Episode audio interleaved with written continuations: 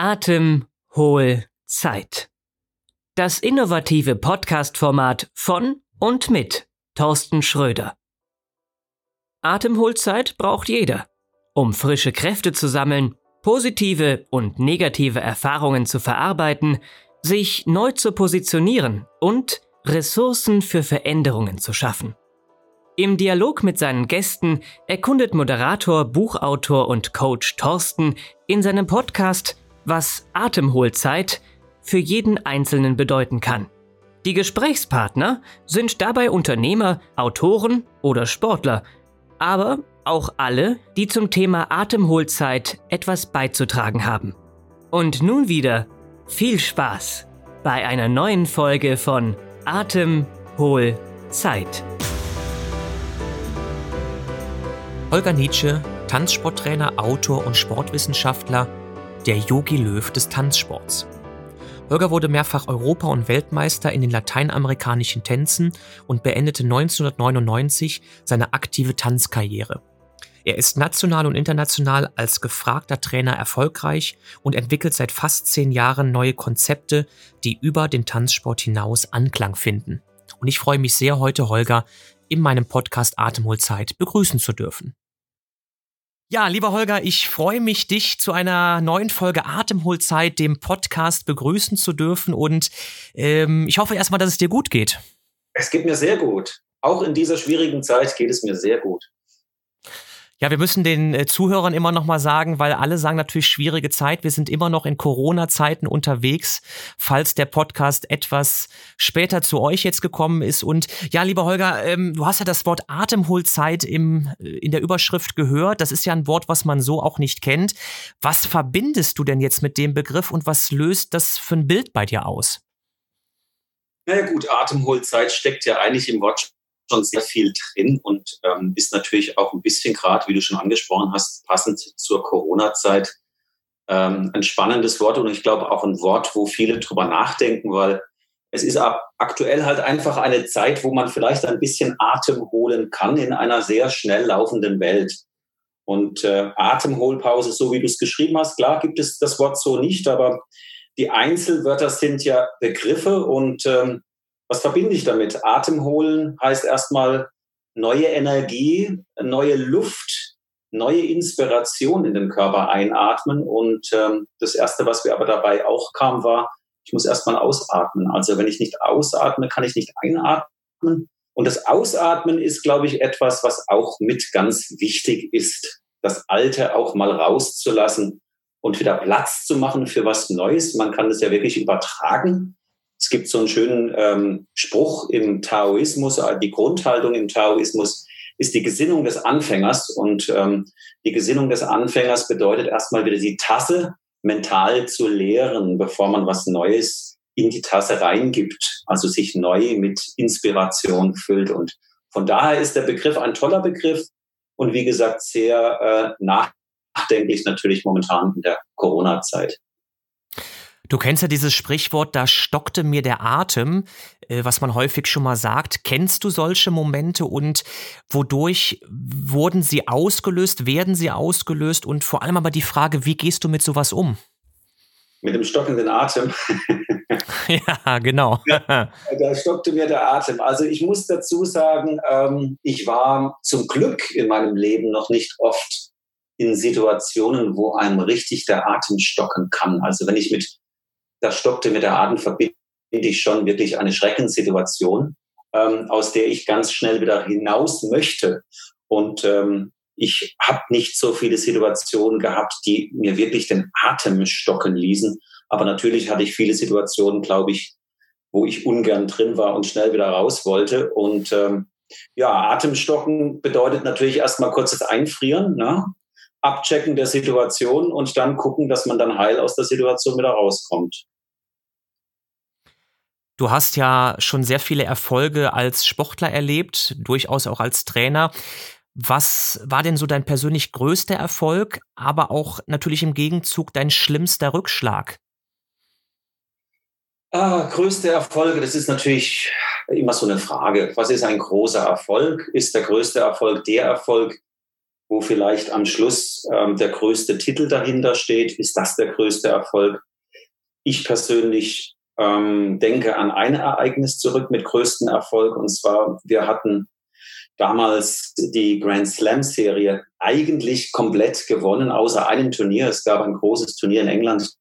Das war das Blackpool Turnier, vergleichbar im Tennis eines Wimbledon. Und das ist eigentlich die größte Ehre, die man als ähm, Tänzer haben kann, wenn man dieses Turnier gewinnen darf. Wir haben das Turnier nie gewonnen. Wir haben dreimal hintereinander einen dritten Platz bei diesem Turnier gemacht.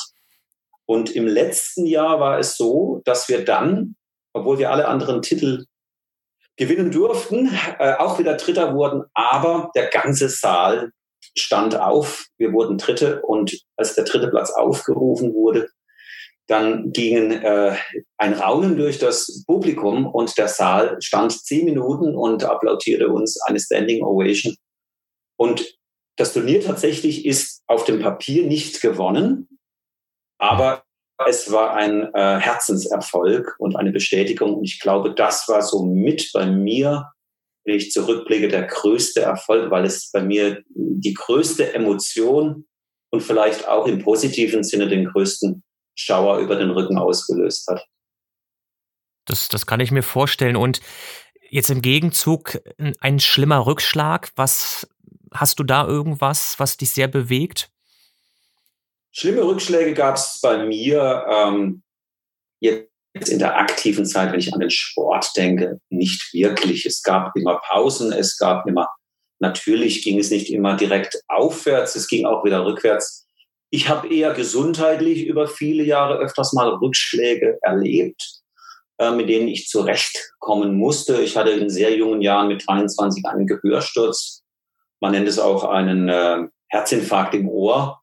Und das ist natürlich als 23-Jähriger ähm, schon ein bitteres Ereignis, wenn man plötzlich auf einem Ohr nicht mehr hört und mit dem weiterleben muss. Das war ein Rückschlag, ja. Da, da musste ich damit klarkommen, als junger Mensch mit so etwas weiterzuleben. Und ich habe dann immer im Laufe der Karriere und danach auch gesundheitlich immer ein paar Rückschläge bekommen, die ich, die mich immer aber letztendlich stärker gemacht haben. Also Rückschläge Schläge waren in, in der Draufsicht Nachhinein immer Atemholpausen, wie du das so schön nennst, um eigentlich vorwärts zu gehen. Und das Leben lässt sich halt tatsächlich erst rückwärts verstehen, ne? beziehungsweise wenn man mal dann rückblickend schaut ins Leben zurück und merkt, warum waren denn bestimmte Situationen? War es tatsächlich ein Rückschlag?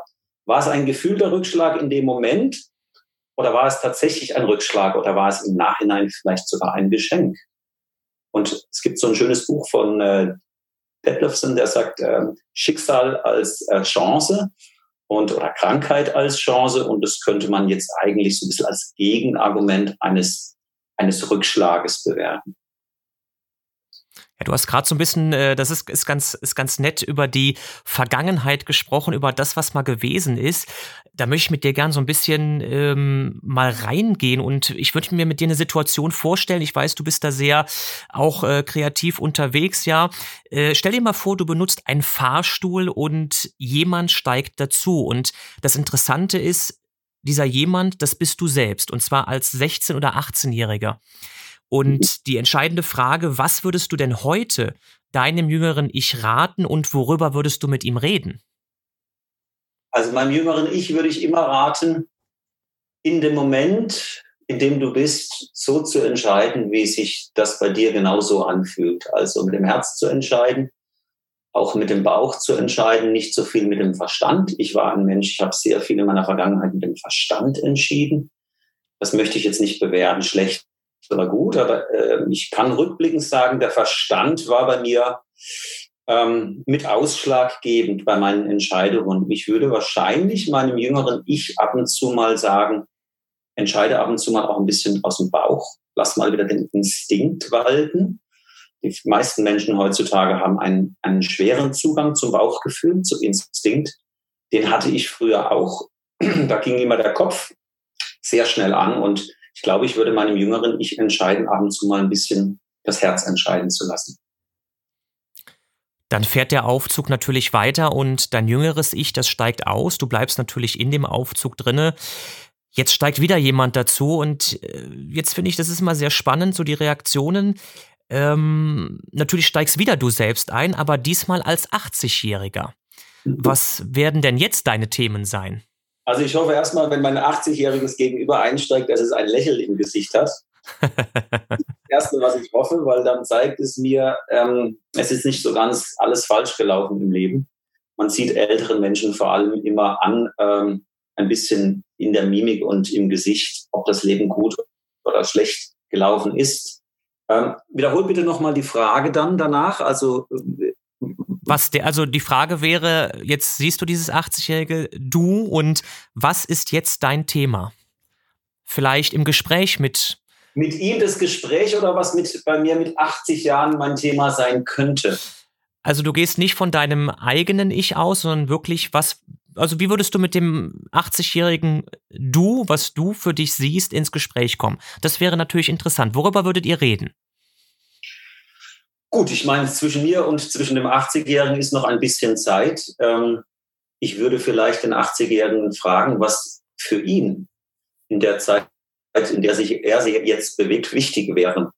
Es ist immer für mich ganz spannend, eigentlich zu hören, was einen 16-Jährigen, den 16-jährigen Holger bewegte zur Zeit, als er 16 war, jetzt aktuell den 52-jährigen Holger bewegt und was vielleicht den 80-jährigen Holger bewegt und beziehungsweise wie der 80-jährige Holger jetzt mit bestimmten Themen im Leben umgeht und wie er im Leben steht. Also das wäre für mich eine spannende Frage und ist immer eine spannende Frage für mich, wenn ich mit älteren Menschen mich unterhalte wenn Sie so oft auch von Zufriedenheit sprechen, ein, ein, ein Wort, was äh, sehr oft bei älteren Menschen fällt. Und was diese Zufriedenheit bedeutet. Ich meine, wenn man jünger ist, ist man sehr dynamisch und sehr äh, energetisch und äh, es bewegen einem einfach andere Dinge als ein 80-Jähriger. Und ein 80-Jähriger hofft man tatsächlich, dass er das Leben gelebt hat. Wäre vielleicht auch für mich spannend. Was hast du getan, Holger, zwischen 50 und 80? Was mhm. hast du noch erlebt? Hast du das Leben anders erlebt? Bist du die gleichen Wege nochmal gegangen, nur anders? Oder bist du neue Wege gegangen?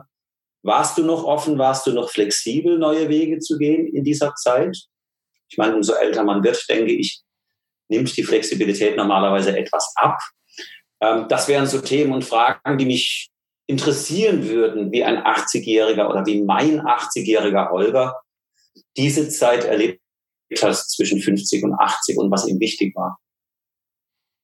Ja, ich merke schon, da kannst du jetzt gern noch mal ein bisschen Gedanken drüber machen, vielleicht auch außerhalb des Podcasts. Also danke erstmal für diese offene Antwort und kommen wir zurück ins Jetzt. Wir sind hier unterwegs und gibt es Menschen, die du aus den Augen verloren hast und denen du heute gerne wieder begegnen würdest?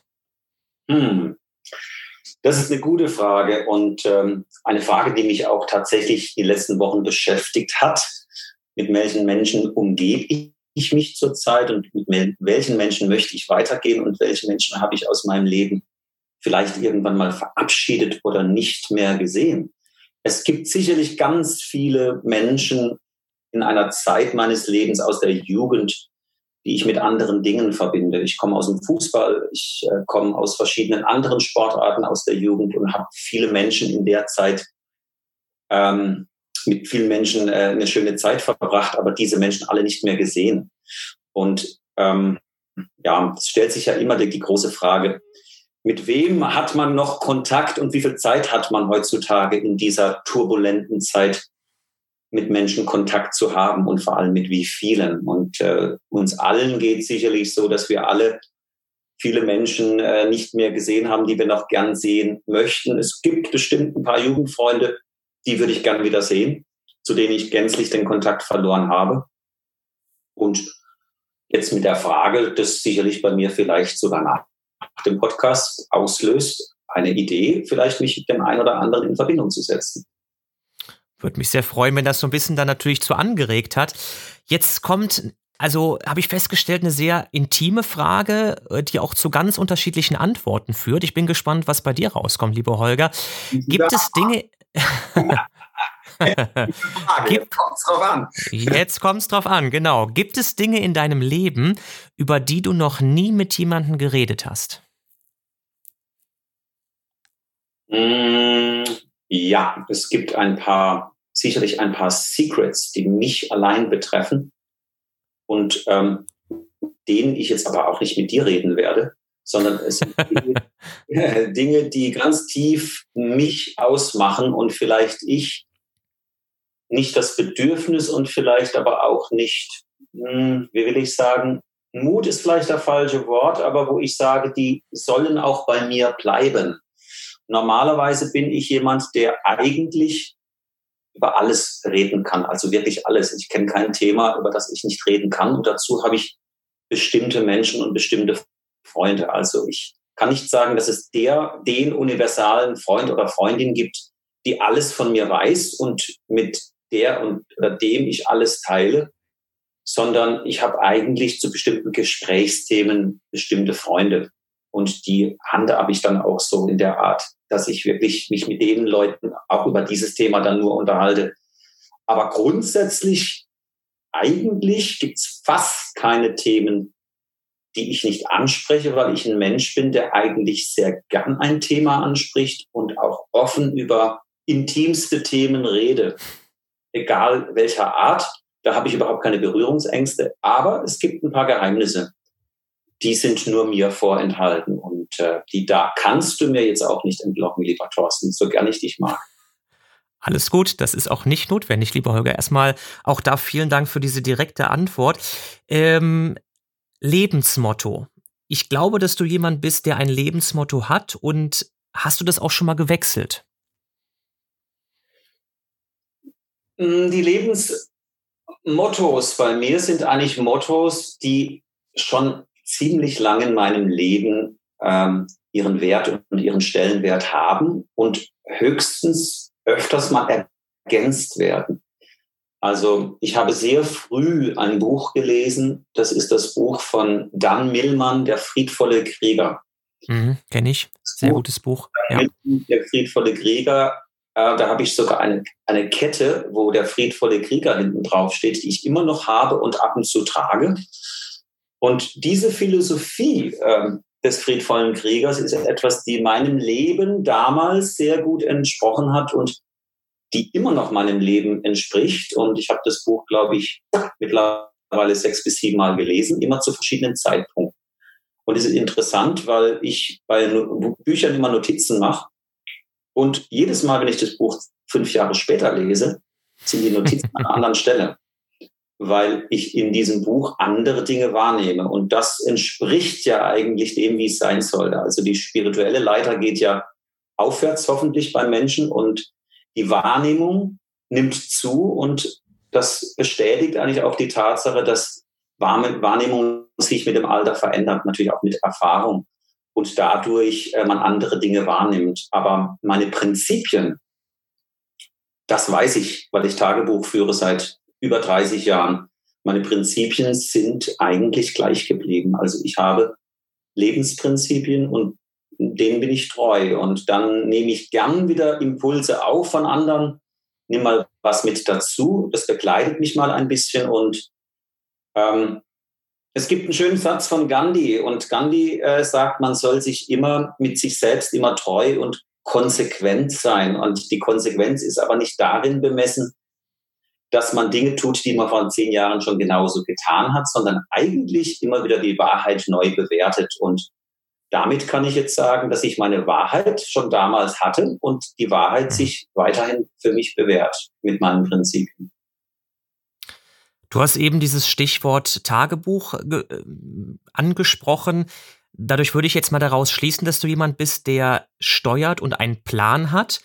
Aber bist du auch jemand, der spontan sein kann und auf neue Entwicklungen reagiert? Wie würdest du dich da einschätzen?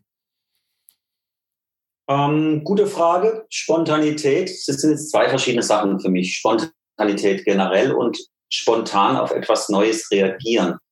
Ähm, ich weiß nicht, ob auf etwas reagieren Spontanität bedeutet. Ähm, ich glaube, ich kann mich sehr gut einstellen auf ein etwas Neues. Mhm. Mhm flexibel genug, um auf eine neue Struktur zu reagieren. Und ich bin nicht verbohrt, dass ich sage, ich habe meine Struktur und ich kann nicht darauf eingehen. Also auf eine, eine, eine neue Struktur zu reagieren, glaube ich, das kann ich sehr gut. Da bin ich sehr flexibel. ich würde es eher Flexibilität nennen. Ähm, mhm, mhm, Spontanität ist ein Begriff, der ist spannend, weil Spontanität ist etwas, das habe ich im Privaten schon öfters oft gemacht, spontan zu sein. Im, im Geschäftlichen und in meinem Vorgehensweise meiner, meines Vorangehens, äh, meiner Arbeit und auch meiner Entwicklung bin ich eher strukturiert und strangent, wirklich der, der Sache nachgehend, aber weniger äh, spontan. Also Spontanität könnte ich ein bisschen mehr haben. Das ist etwas, davon hätte ich gern ein bisschen mehr, ähm, weil ich mit Spontanität so ein bisschen was anderes verbinde. Ich kenne Leute, die haben spontan gesagt, so, ich breche mein Leben hier ab und ich gehe nach Südamerika und bin da mal drei Jahre, weil ich da gern hin will. Diese Spontanität habe ich nicht. Und diese Flexibilität ist ja auch auf gewissermaßen, die habe ich nicht. Es gibt ja immer so diese schöne Balance zwischen Sicherheit und Freiheit. Ne? Umso mehr Sicherheit, mhm, mhm, mhm. umso weniger Freiheit, umso mehr Freiheit, umso weniger Sicherheit. Und ich würde schon eher sagen, dass ich der Mensch bin, der mehr auf der Sicherheit meine Füße stelle, als auf der, auf der Freiheit oder auf der wirklichen Spontanität. Also, wenn du mir einen Tipp hast, gerne dann möchte ich es noch probieren, bis ich den 80-jährigen Holger im Aufzug treffe. Ob ich noch La Spontanität bis dahin lernen darf und kann. Dann lass uns da direkt mit anfangen. Und zwar kommen wir so langsam zum Abschluss und da ist spontan sein gefragt, Holger. Deswegen darfst du jetzt üben. Und zwar sage ich dir einfach mal einige Sätze und du bringst sie mal so zu Ende, wie du gerne möchtest. Der erste Satz wäre, Autoritäten sind für mich. Autoritäten sind für mich. Okay. Genau, für dich. Autoritäten sind für mich beeindruckend, aber gleichzeitig auch öfters mal beängstigend. Lassen wir gern so stehen. Das zweite hast du eben, finde ich, schon so ein bisschen indirekt beantwortet. Veränderungen finde ich. Veränderungen finde ich sehr wichtig, um in der jeweiligen spirituellen Leiter nach vorwärts oder nach vorne zu gehen. Der weitere Satz, Tod und Sterben bedeuten mir. Tod und Sterben bedeuten mir ein Teil des Lebens. Okay, vielen Dank. Und der letzte Satz, Liebe vermag. Liebe vermag äh, Wunder bewirken. Und Liebe vermag alles zu heilen und Liebe vermag die Menschen wieder zusammenzubringen. Besser kann man es nicht sagen, lieber Holger. Damit sind wir am Ende angekommen und ich danke dir für die Offenheit. Ich glaube, alle Zuhörer danken dir für die Offenheit. Du hast natürlich jetzt noch die Chance, eine Kleinigkeit zu sagen, zu erzählen, was du möchtest. Hier ist das Mikrofon für dich. ja, erstens mal möchte ich mich herzlich bedanken, Thorsten, für ähm, dieses nette Interview, wo ich wirklich nicht wusste, auf was ich mich einlasse. Aber ich sagen, ähm, wirklich sehr schöne Fragen, die ich auch gerne beantwortet habe. Ähm, das Wichtigste, was mir momentan bleibt zu sagen, ist, ähm, dass alle gesund bleiben und dass die Menschen in dieser Phase das Wort Atemholpause wirklich mal ein bisschen besser betrachten und anschauen, vielleicht danach daraus was machen, so dass die Welt vielleicht danach etwas anders weitergeht, etwas entschleunigter. Danke für deine Worte, lieber Holger, dass du dabei gewesen bist beim Podcast Atemzeit. Natürlich auch allen Zuhörern wieder vielen Dank. Wir hören uns in der nächsten Folge und ja, bis dahin weiterhin eine gute Zeit für euch. Macht's gut.